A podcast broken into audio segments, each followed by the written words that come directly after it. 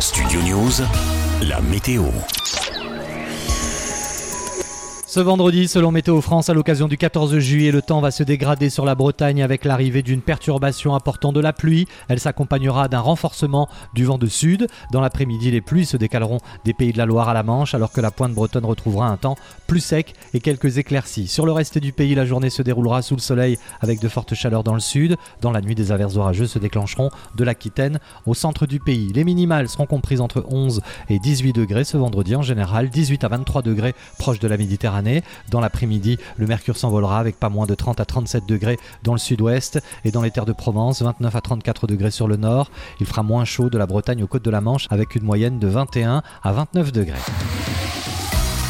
Studio News, la météo.